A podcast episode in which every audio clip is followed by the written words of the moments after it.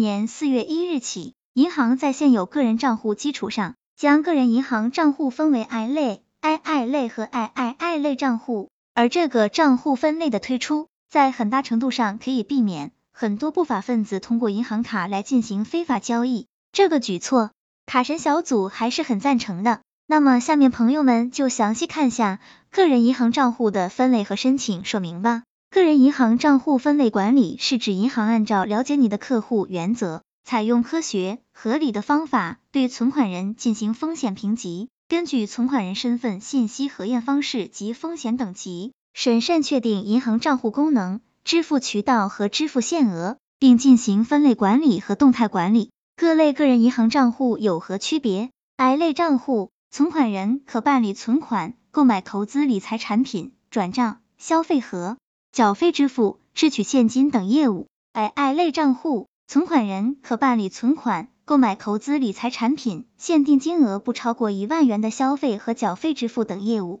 ；III 类账户，存款人仅能办理限定金额不超过一千元的消费和缴费支付服务。个人银行账户开户途径有哪些？一、银行柜面开户，申请人可开立 I 类、II 类户或 III 类户。两、自助机具开户，通过银行的远程视频柜员和智能柜员机等开立的账户，若银行工作人员现场核验身份的，可开立 I 类户；若银行工作人员未能现场核验的，可开立 II 类或 III 类户。三、电子渠道开户，通过网上银行和手机银行等电子渠道，可开立 II 类户或 III 类户。上面说了基础的介绍，那么你了解个人银行账户实名制吗？个人银行账户实名制是银行账户开立的基本原则，指个人在金融机构开立存款账户时，应当提供真实有效的身份证件，使用身份证件上的姓名开立银行账户。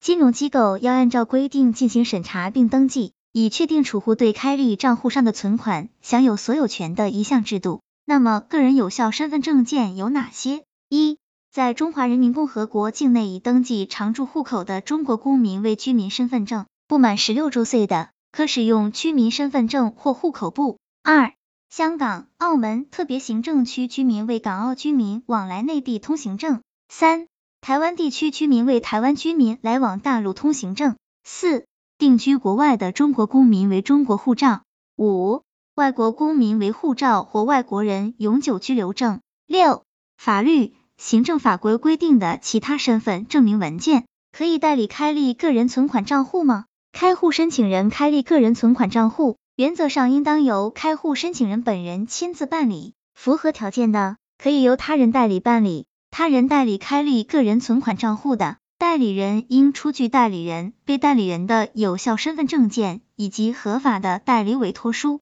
银行将联系被代理人核实情况，认为有必要的。代理人还应出具证明代理关系的公证书。卡神小组总结：个人账户的分类，对我们职业人来说是一个好事情，在便利性上得到了大大的加强。虽然账户分类有了交易金额的限制，但是在开通速度和便捷性上，真的是方便了不少，大大的简化和缩短了原先办理个人账户的时间。所以，不同的账户，不同的用处，还是非常有值得学习的地方。希望这个资料对朋友们有所帮助。